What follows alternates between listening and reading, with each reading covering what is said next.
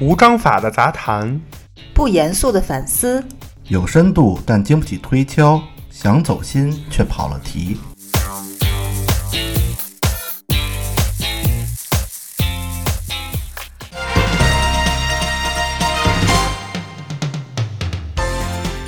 必评也知天下事，欢迎收听切尔热搜，我是奶牛。我是芝士，我是庄主。今天的热搜我先说一个，这个我特别感同身受。嗯，这个热搜叫做“司机走贵州高速被吓出恐高症嚯，啊不是这恐高症是本来就有的，还是被吓”，出啊，来的？这本来就有，本来就有，只是发作了啊啊。是这样啊，就是七月一号，贵州交警接到一个江苏货车司机的报警，说我有恐高症。嗯，车子呢开到这个高速一个叫火石岗路段的这时候，看到前方的高架桥与路面的落差非常高，路上啊还有那个雨雾，嗯车还特别多，就感觉自己身体很不舒服，头晕眼花，手脚发软，就不敢往前开了，就只好靠边停车就报警了。然后警察就说：“那个，那我去帮帮你吧。”说你这是怎么回事？他说我是从广东出发，要拉铝材到重庆，等于还有很远的路，刚到贵州这时候。然后因为导航路线显示走贵州的这个高速，呃比较近，所以就第一次走这个贵州高速，然后对路不太熟悉，看到这个这个大的桥的时候就不行了。最后怎么着？最后交交警开着警车来了，用警车给他压道，将这个货车从驾驶员护护送到了这个收费站。牌面够大的。哎，你以为就完了吗？因为这刚到贵州，重庆那边山更严重。对呀、然后警察给他联系了一代驾，然后网友都说说是啊，刚到贵州，这刚哪到哪儿啊？这后边还远着呢，联系一代驾给他送过去了。他如果是货车，有这个可能，因为货车那驾驶舱比较高嘛，那他能看到的那个桥底下对，对你要是开小轿车，可能就只能看到路面。面。对，而且我也看了那个视频啊，当地的那个高架桥那视频，确实挺恐怖的，嗯，因为它好像是刚下完雨那种潮湿阴天的状态，导致你感觉那个桥在云彩里。你想想象一下，隐隐约约，但又不是特别厚。你要纯白可能还好，隐隐约约，你看底下特别高，然后这种我觉得都特别可怕。嗯哼，这个还请一代驾，感觉这个运货也得提前做做攻略哈。对，关键这师傅回去还是个事儿呢。是啊，还不如直接再雇另外一个人干这趟活对，因为恐高症确实挺可怕的。嗯咱们最近不是也要上一期各种各样的恐惧症嘛，里边就有关于恐高症的故事。啊非常精彩啊！大家在本周三的时候可以关注我们切尔电台的母电台《奇奇怪怪的恐惧症》。嗯，嗯，然后咱们来看下一条热搜：医生醉酒后给自己配药扎针。他他还能扎针呢，就证明没醉。我觉得，我觉得这也是骨子里的记忆吧。这是广东广州的一名急诊科医生，他是下班后跟朋友聚餐，结果呢就喝大了。嗯喝大呢，就跟朋友一起溜达到自己的医院里了，啊，病床上一躺，当然也有别的医生过来就招呼他啊，他自己还说没事儿，我没醉，我没醉，就感觉就开始开始唱舞女了，你知道？我没醉，我没醉，没醉。然后素质还挺高，一上床先把鞋先脱了，把人家被子盖上，自己的单位你不能这散德行，是不是？以后还怎么混啊？对，然后说给我配三瓶维 C，然后二十毫升二十毫升的盐水，嗯，什么浸泡什么的，自己给自己开药。不是，那我想问他这个，他这个就是出发点是什么呀？解酒他就是啊，他是真的醉了，啊，他是真的想解酒，啊那他开的那玩意儿就是解酒用的对是啊，那还是很清醒啊。是他的状态就是可能 意识清醒，但是四肢就不太协调，就是难受，走不了这就是直线。啊。你嗯就是可能补点这些呃生这个什么生理盐水啊，什么葡萄糖啊这些，他会好受一些。对。那时候不应该喝那么多。嗯，那肯定是，不过这小哥也是不放过任何实操的机会，自己给自己输液，嘿，一针见血。漂亮啊！呃，我再说一个这什么吧，这个挺让人气愤的。嗯，在广西玉林，最近我们的这个海关缉私分局嗯，成功打掉了一个濒危物种走私团伙，端掉了濒危物种囤积窝点两个，抓获犯罪嫌疑人两名。就现场查获的这些东西啊，涉嫌走私的穿山甲鳞片两千两百四十五点九九五千克，也就是二点二吨。天哪，这得多少穿山甲宝宝呀？鳞鳞片啊，那个嗯是这只是鳞片。啊，爪子二点零九三千克，也就是说四斤，就是说四斤多点儿。二零二零年啊，就是穿山甲其实已经升级为国家一级保护动物了，嗯捕杀、贩卖、食用都是违法行为。嗯这个是人民网发的，然后底下有一个网友就在说说，还不如啃指甲，不如啃指甲，不如啃指甲，说了三遍，就是因为穿山甲的成分啊，其实跟人指甲没什么区别，这这个鳞片。嗯他那个人就说：“你还不如回家自己啃自己指甲呢。”然后人民网还转发了这个评论，嗯，就是说大家一定要就是别迷信，这估计不是哪儿传出来的，什么吃穿山甲有什么好的功效，嗯，嗯肯定没有啊！嗯你看这成分跟指甲一样，回家啃自己啃脚指甲、手指甲去吧。嗯，咱们来看这条热搜啊，北京市禁止单位发放钱物替代防暑品。嗯，哎，这是最近北京市卫健委发布的一条通知，要求用人单位要积极改善劳动条件和作业环境，在高温作业场所添加必要的通风或降温设备，为劳动者提供足够的防暑降温饮料及必要的药品，也绝对禁止以发放钱物来替代应提供的防暑降温饮料和药品，并且呢，高温气温达到四十度及以上，应当停止当日的室外露天作业。嗯，这么一条新闻，这新闻一出来呀，很多网友就讨论说，你发这些药品，什么藿香正气、风油精的，我们家都特多了，每年都发，还不如给我发钱实际点儿呢。我想买点什么买点什么。那但是这个是就是卫健委发的是吧？那对就说明这里可能有问题。嗯。嗯。我觉得问题可能就是就是有些网友说我们这儿老发，每年攒了一堆这个药品，但可能有的人就是就没法，没收到，什么都没见着。对，最后导致就是卫健委是怎么做的这个规则，咱们不知道啊。但我揣测应该是每年中暑的人肯定少不了，嗯就每年因为高温作业中暑的人少不了。对对尤其室外的，对，然后他收到这个大数据以后，他就觉得我操，那我们每年都应该发这些东西，他为什么每天本来有还有没准有预算，有预算对呀、为什么还有人中暑？然后我等于要再花一倍的钱去帮大家解决中暑的这个健康问题，那嗯我这儿干嘛呢？我这儿办事效率也太低了，所以就就觉得这中间肯定是有猫腻。嗯，那但是很，我看啊，我觉得应该还是发这个就是防暑降温品，因为你嗯。想，就是咱们从人性来讲啊，很多人就从事这种室外的高温的工作，其实很多人他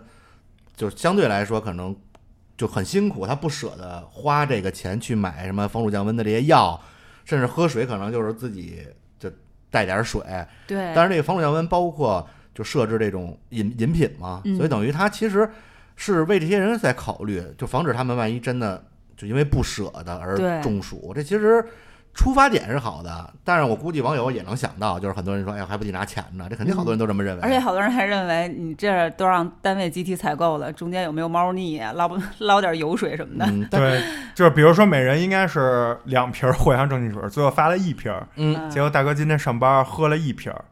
然后呢，中午有点难受，想再喝一瓶没了，对吧？然后一看那个采购那哥们儿，天天大鱼大肉的，采购那哥们儿天天揣着揣着一百多瓶藿香 正气水儿，管屁用啊！嗯，其实我觉得很多网友他认为，呃，不如发钱，是他理解错了所谓的防暑降温用品跟原来的咱们所谓的高温补贴。嗯因为根据这个北京日报的关就是发布的消息说，是因为各用用人单位应按照本市的高温津贴发放标准，向从事高温作业的劳动者支付高温津贴。也就是说，高温津贴跟防暑降温饮品和药品不是同一个东西。啊，这是两两两回事儿。对，有。很多人其实是混淆了这个。比如说，嗯今年我就发你这个高温津贴，咱就不发药了嗯啊。其实这两个应该都有，啊，我觉得是这样的一个意思。对，而且劳动者因高温作业或高温天气工作中引起的中暑，经判断是因为职业病，就因为我在外边露天工作导致的，应该享受工伤的保险待遇。嗯这些事儿都应该大家应该知道。嗯就每月的高温补贴这个金额是国家规定的，大家也都可以去网上查，咱们也就不给大家普及了，因为嗯嗯标准各地可能不一样会而且会变啊。嗯咱们就去查，就分档，比如三十三度以上的室内是什么档，什么室外露天是什么档，大家可以去网上查一下，这个是嗯国家有规定的啊。之前有一个公司，就是那他妈物物业特别脑残，说有一规定啊，我记得当年就是说，六月一号之后才给开空调，啊，这是这我觉得就是物业自己的规定。就是啊六月一号之前不能开空调，导致呢，当时五月份其实已经非常热了。对。嗯。然后没办法，然后多次跟物业沟通，就说我给我们我们公司掏钱，咱提前开，你不就是怕一个空调费用吗？嗯。不行，最后呢，我们那公司最后是花了几十万，自己他妈安了一批，中央中央空调。空调啊，把这些问题给解决了。其实你看这个东西真的是很痛苦，因为现在的气温每年的变化，它不是说写死的，嗯，对，对吧？你还是应该考虑一下大家的这个实际感受嗯啊，要不这个真的是太痛苦了。对，对，一般这个防暑降温费应该是从六月开始，六七八三个月。嗯因为我记得我小时候是父母老是这个单位会发防暑降温，就是发什么魔奇、可口可乐，呃，我爸我妈一人一箱莫奇，一箱可口可乐，嗯，呃，我就特别不愿意发钱。因为发钱我就被他们吃拿卡要了，就是我就他们就不会给我买摩奇买可口可乐了。见不着，对买这个你还能享受这个只有我享受啊，他们不喝呀，就只有我享受但是这站是开玩笑，这站在小孩角度，但是你要站在今天咱们这热搜角度，嗯其实这是不对的。嗯，你看，这没起到防暑降温，光你 光你防暑降温，主要我人家人家辛苦上班的，其实没防着。哦，对，那主要因为我爸他们也不是这种，就是室外工作。他们有人是福利，是，嗯而且说到这防暑降温费，我记着啊，最早在这个小当铺当老师的时候，嗯。有一年我都惊了，就是跑完暑假班，九月份就是刚一闲下来，突然收到了一一大笔钱，哦，我当时还以为这是怎么了，后来一查，就是是给的类似于防暑降温费，以为自己巨多。以为自己被辞退了，巨多，然后真的在当年很多，而且这个该给的东西就是这些什么这些药品啊，包括一些物品也有，嗯。所以我当时就知道这是两个东西。啊，所以就是咱们说回来，就是我觉得如果啊，咱们有哪些听众恰巧就是公司跟你说说这个，咱们今年发钱啊，就就没有东西了，或者跟你说今年发东西就就不发钱了，这其实都是不对的。你就直接给卫健委打电话，对，应该是两个都发，这是两样东西，对吧？都应该保给大家基本的保证。对，卫健委就会替你做主了啊。说完这条新闻啊，我来插播一下咱们这周切尔的节目啊。嗯咱们这周呢，刚才周三其实两位已经提到了，就是奇奇怪怪的恐惧症，嗯，这个就比较有意思啊，听听庄主是怎么尿裤子的。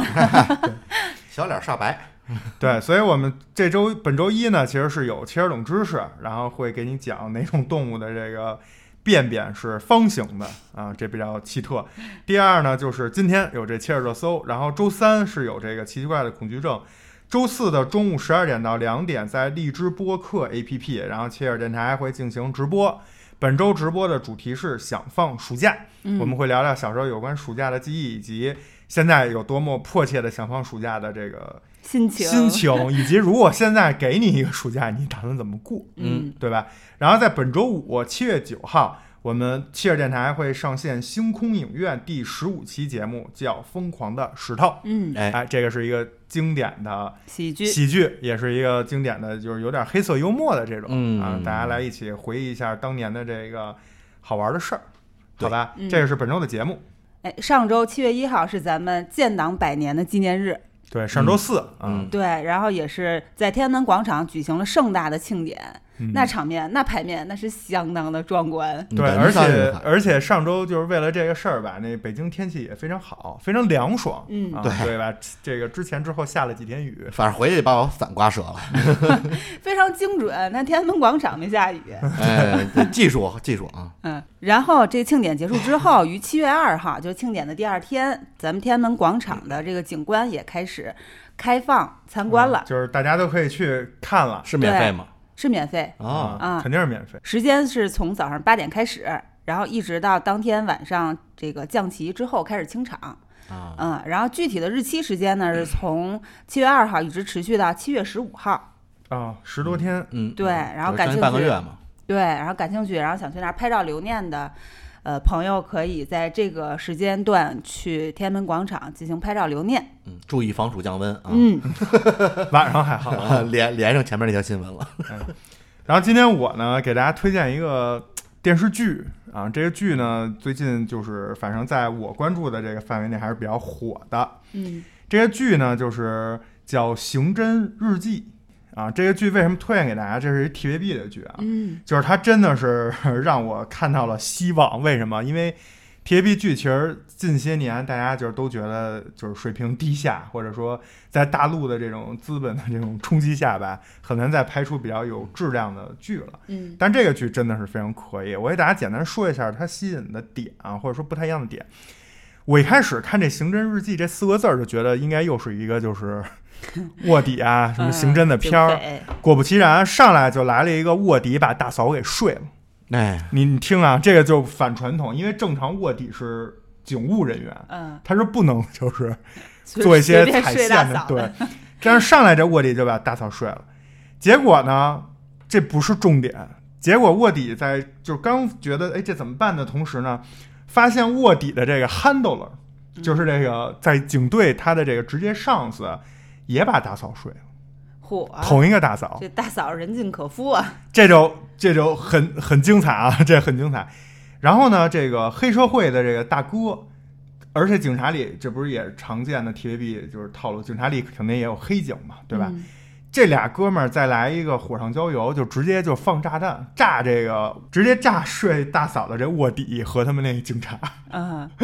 就两边互相炸，这他妈就特厉害。嗯。然后呢，再说主案件啊，主案件就是刚才说的这前两个这个这这个案件，就是因为要破这些问题，这这都是我看完以后啊，都是当时你看你们不知道，原来是他把大嫂睡了。哎，所以这儿涉嫌剧透是吧？对，就最后这个主案件呢，就是把两个案件串就是串起来以后呢，他们觉得解决不了、破不了案，组了一个专家的 team，嗯哎，这个团队主角团成型了。嗯这个其实就是这个片儿的一个主线，就是说有五个专家，比如说有什么字迹分析专家，然后有爆破专家，有什么心理学专家，然后有那个法医专家，就是而且这个是根据真实事件就是改编的，啊，都是这些这些都是请了香港真正的这五个专家嗯。来就是提供的相关的一些这个东西创作，然后由演员去演的，是这么一回事儿。嗯。然后你刚觉得哇牛逼，这主角团形成了，弄那么一特案组去破案什么的，结果发现这个专家团里头的这个心理医生其实是之前所有案件的幕后黑手，啊，啊就是巨牛逼，而且他呢是。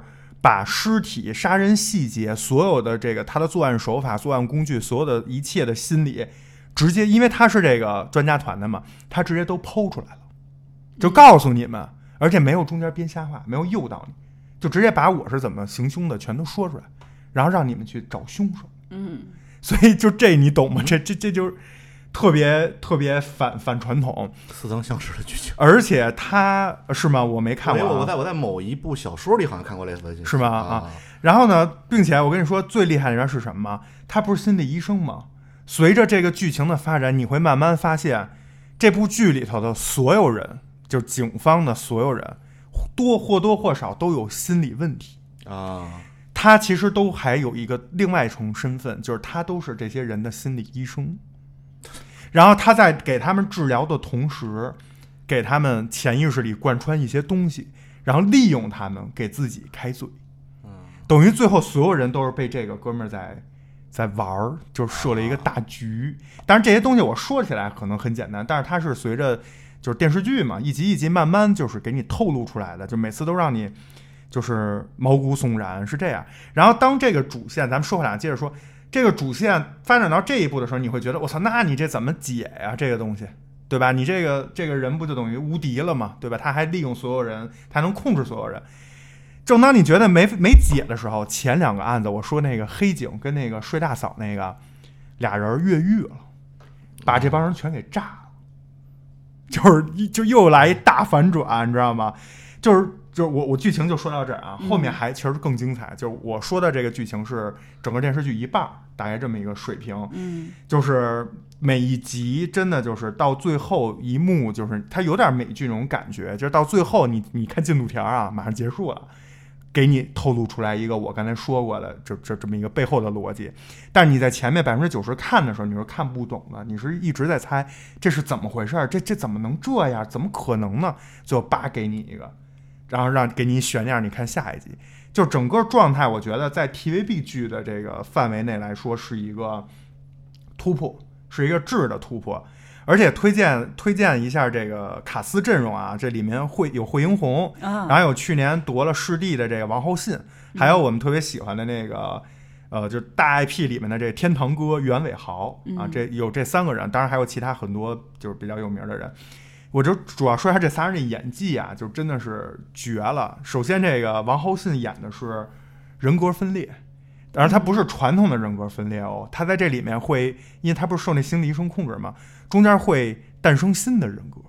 嗯火，就是这个过程非常精彩，而且他演技真的是挺牛的。就他把这不同人格，然后这几个人格为了保护自己的主人格，他要演，不能让坏人知道自己这个人格出来了，被人利用。就这个演自己的一个人格在保护另一个人格的这个演技，你懂吗？这真他妈挺不好演的。对，嗯然后那惠英红呢也是，其实你看到后来发现是一神经病。啊，所以也有网网友评论说，这个是一个精神病人的内卷，就是各个精神病人之间的 battle。然后他其中他我为什么推荐这部剧？它还体现了一点，就是你可能一开始觉得，嗯，就大家如果都是神经病，这剧就有点抓嘛。而且都是神经病，这犯法也不逮起来啊。但其实他想他想反映的是什么？这些人的病就是牛就牛在哪儿？就我刚才说的那个大 boss，其实他在控制他们的同时，把他们的病已经全部治好了。这就是他牛的点，就是他这个剧整个反映的是，在今天这个职场中，很多人都有各各种各样的心理不同程度的疾病，嗯只不过有的可能不是传统意义上说是变态杀手，嗯这些人都是好人，好人也有也会得心理疾病的，他是想传达这么一个东西，嗯然后想告诉你，就是你应该如何去面对，如何去治疗。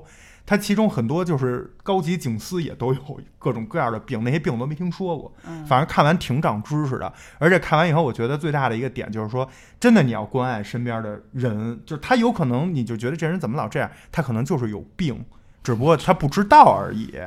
就是有病。对，是是是这么一个感以后我们会好觉，好关爱你的。有可能啊，对，就是你不知道嘛，他那剧里的人就是不知道。嗯，所以才给了那个医生，就是心理医生，就是有机可乘，嗯，对？吧？最后说一句啊，这个剧真的每一集最后都给你一大惊喜啊，就是你以为你猜中了这个套路，其实全是反套路。嗯所以整个剧的这个水制作水平和和我觉得是比较先锋。它其中就是如果大家去看啊，在一些小小细节会有一些小 bug，但是不影响整个剧对于这个这个题材是一种绝对是全世界的一种突破。反正我没在别的剧、美剧或者说大陆的剧里看到过这种这种题材的，真的挺挺不一样的啊。嗯，就推荐大家去看一下，二十多集，然后现在还没更新完，啊可以去感受一下。好，好吧，好，那本期切尔热搜就到这儿。必评也知天下事，感谢收听切尔热搜，我是奶牛，我是芝士，我是庄主。咱们下周再见，拜拜.